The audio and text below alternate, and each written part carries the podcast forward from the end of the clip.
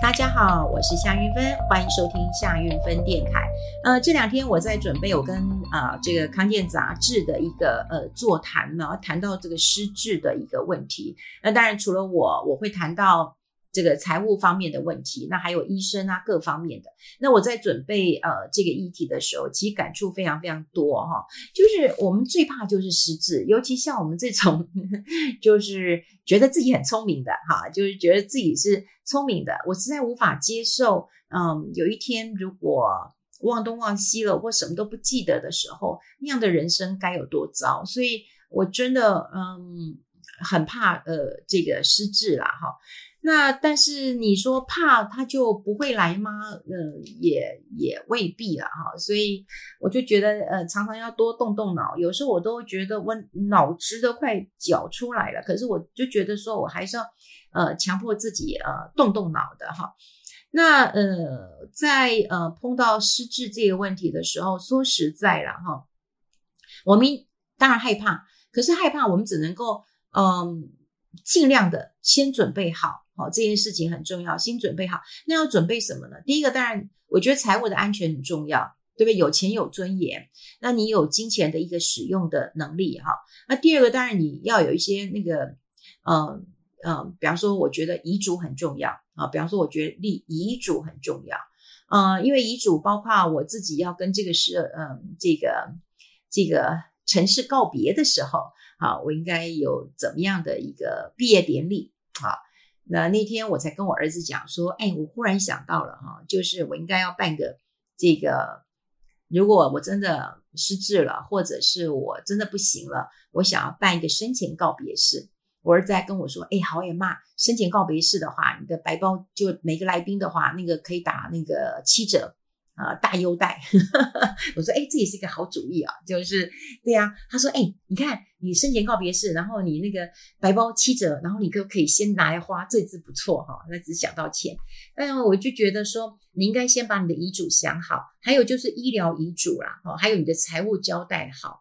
那当然呢，你财产怎么信托？”哦，也就是呃，还有你要想想看，你万一失智之后，哈，你你你希望过什么样的生活？就像我，我有跟我孩子讲过，就是说没关系，我如果我如果不记得你的时候，你就把我送到嗯机构去啊，因为只有机构就可以照顾我啊，我不要拖累你啊。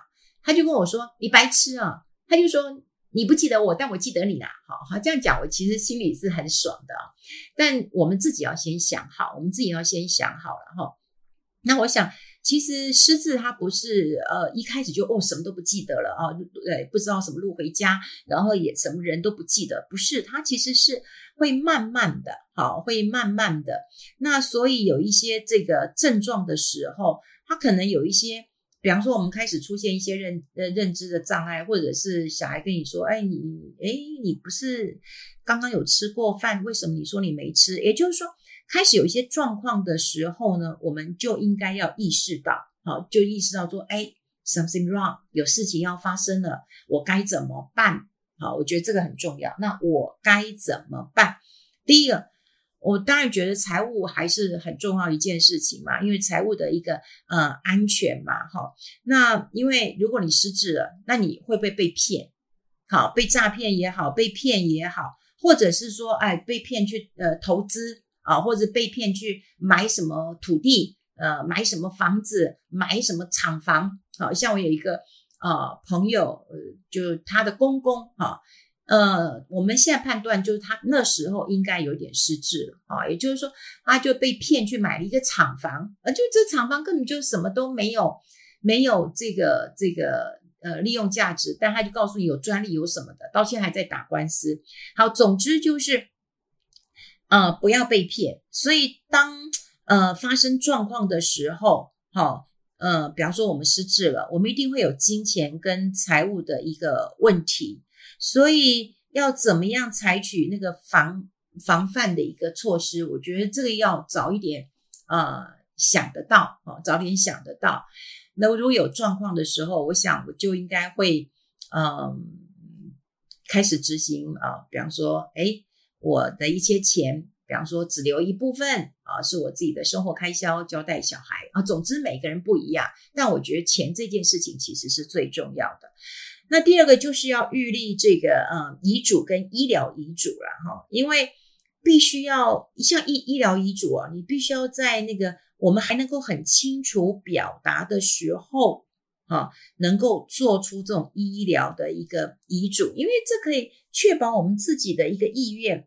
好，就意愿到底是是是怎样嘛？哈，就我的意愿是怎样？比方说，我真的不要插管，我不要过度医疗，我不要怎样，我不要怎样的时候，你当然就要预立这个呃医疗的这个这个呃医嘱嘛。哈，这个是个可以去嗯医院先做的哈。那当然现在医院有收一些费用，这费用其实也并不高，我认为是应该要付的。那也可以确定嗯孩子。那么不会因为我们而做出很很痛苦的决策啊，比方说我们不要医不要医，可是孩子在面对呃真生死交关的时候，那如果你没有去预立医嘱的时候，诶，他他做不了这个决定，好，他做不了这个决定。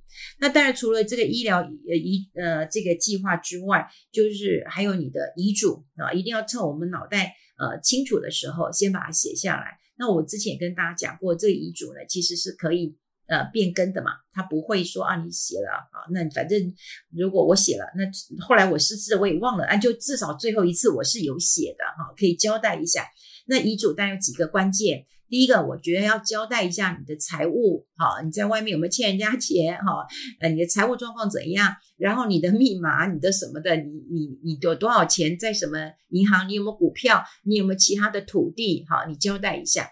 那第三个，我觉得你还是除了呃这个钱之外，好，你有没有一些珍贵的一个纪念品？好，你也可以这个呃提醒一下。还有呢，就是你给孩子或者是晚辈。好，有什么样的一个期许跟祝福？好，那另外就是因为已经预立遗呃这个医疗的遗嘱了，如果说你也还没有这个预立医疗遗嘱的时候，你也可以在你自己的遗嘱当中，那么先讲一下你希望办什么样的一个这个毕业典礼啊，我觉得可以表达一下。所以我觉得遗嘱其实真的是一件很很有趣的事情啊。我之前就跟大家讲过，说很多人跟我说，哎呦，这写遗嘱这不是很。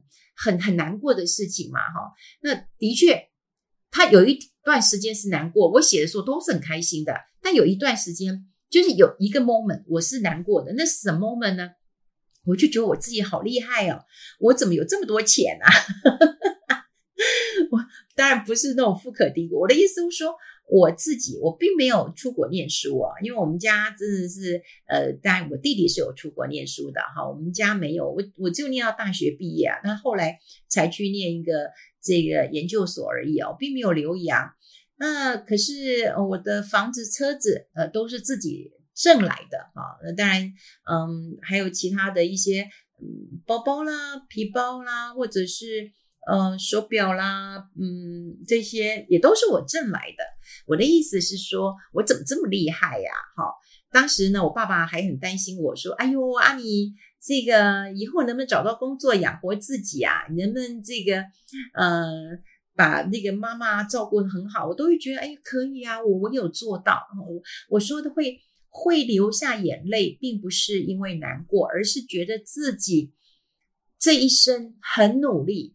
而这努力也有得到一些呃这个报偿啊，我也觉得很满意。对我对我来讲，好，对我来讲，所以呃写遗嘱这件事情，我我还是要持续的一个呃倡议嘛。因为之前是在疫情之前，我有呃办过哈，就是有两百人一起嗯一起来写这个遗嘱。那后来我一直想说我会再办，那我希望呃。在全台湾就遍地开花，然后能够每一个人都知道怎么样正确的写遗嘱。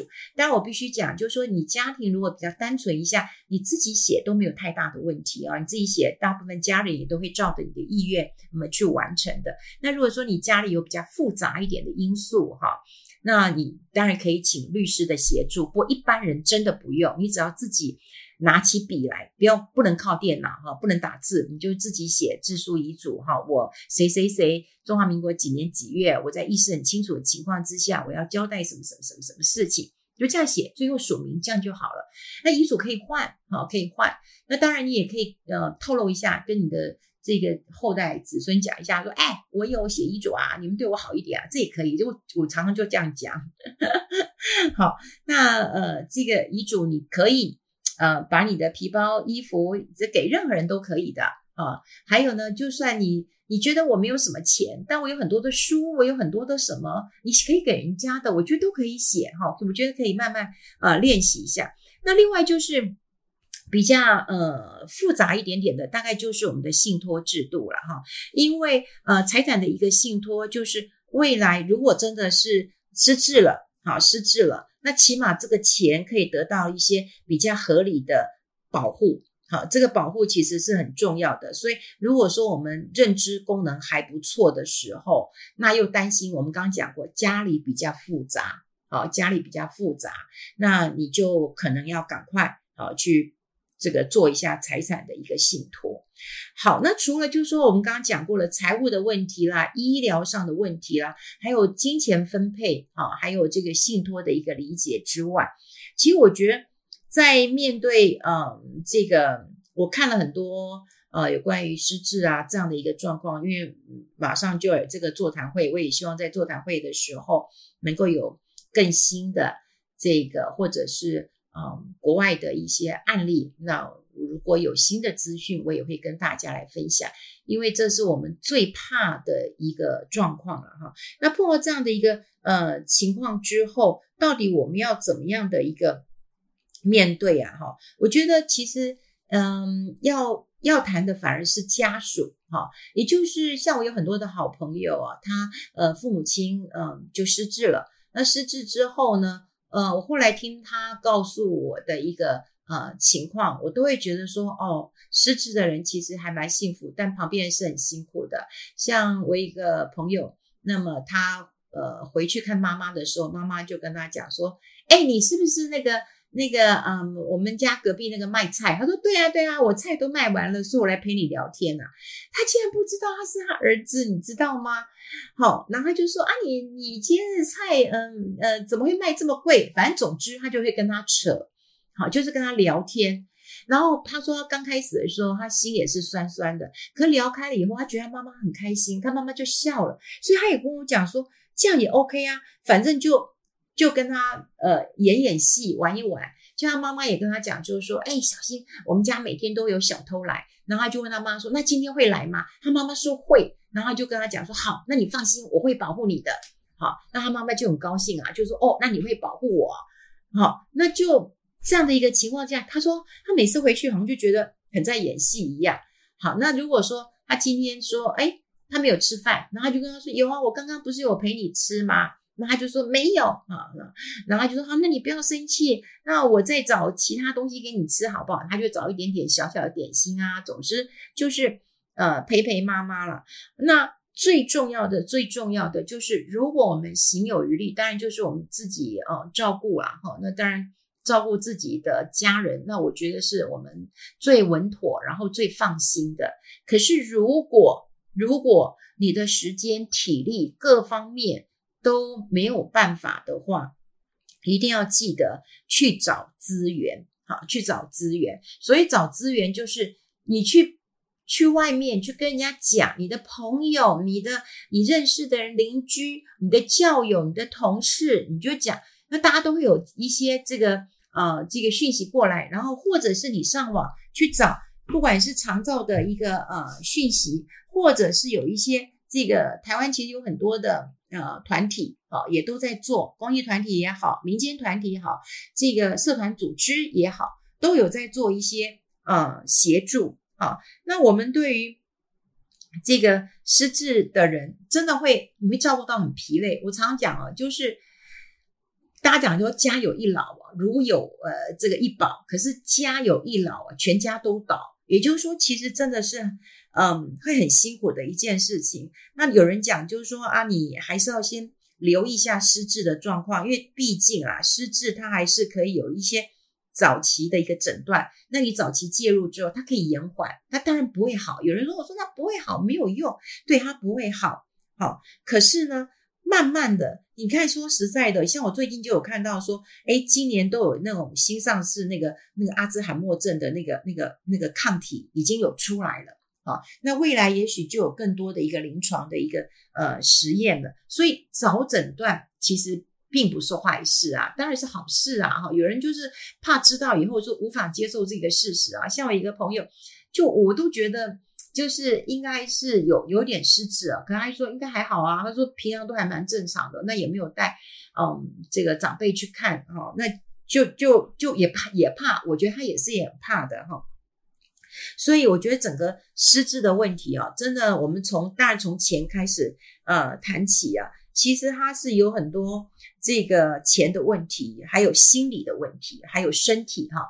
呃，身体当然就是说，是不是有药抗体可以吃哈？那那心理呢？啊，心理就是包括失智的人本身哈，还有我们家属要怎么去面对啊？总之，我觉得与其在家里面哭难过，哈，不如在外面找呃资源。所以未来整个失智的问题。除了有金融财务哈管理之外，医疗的甚至法律的，因为法律会跟你的信托其实是有很大的一个关联性的。还有就是社会福利啊，社会福利组织呃，不管是政府的、民间的，这都非常的重要。所以，我们当我要参加这个座谈会的时候，我其实有一点小小的私心啊，我想说，好吧，我一定要去，因为我看看第一个我能够帮上什么忙，第二个我也想要看看。就是现在台湾这么多的一个失智家庭人口，该做怎么样的一个照顾？那面对失智，到底我们应该有什么样的一个心态跟准备？我觉得也要在我们还很健康的时候，好好思考这个问题了。好，今天议题有点沉重了，那么希望呃大家慢慢的思考，哦，不急，但是一定要把它当成是一回事了。如果我在座谈会当中有发现嗯更好更重要的议题，定会跟大家做一个分享的。好，我们下次再见喽，拜拜。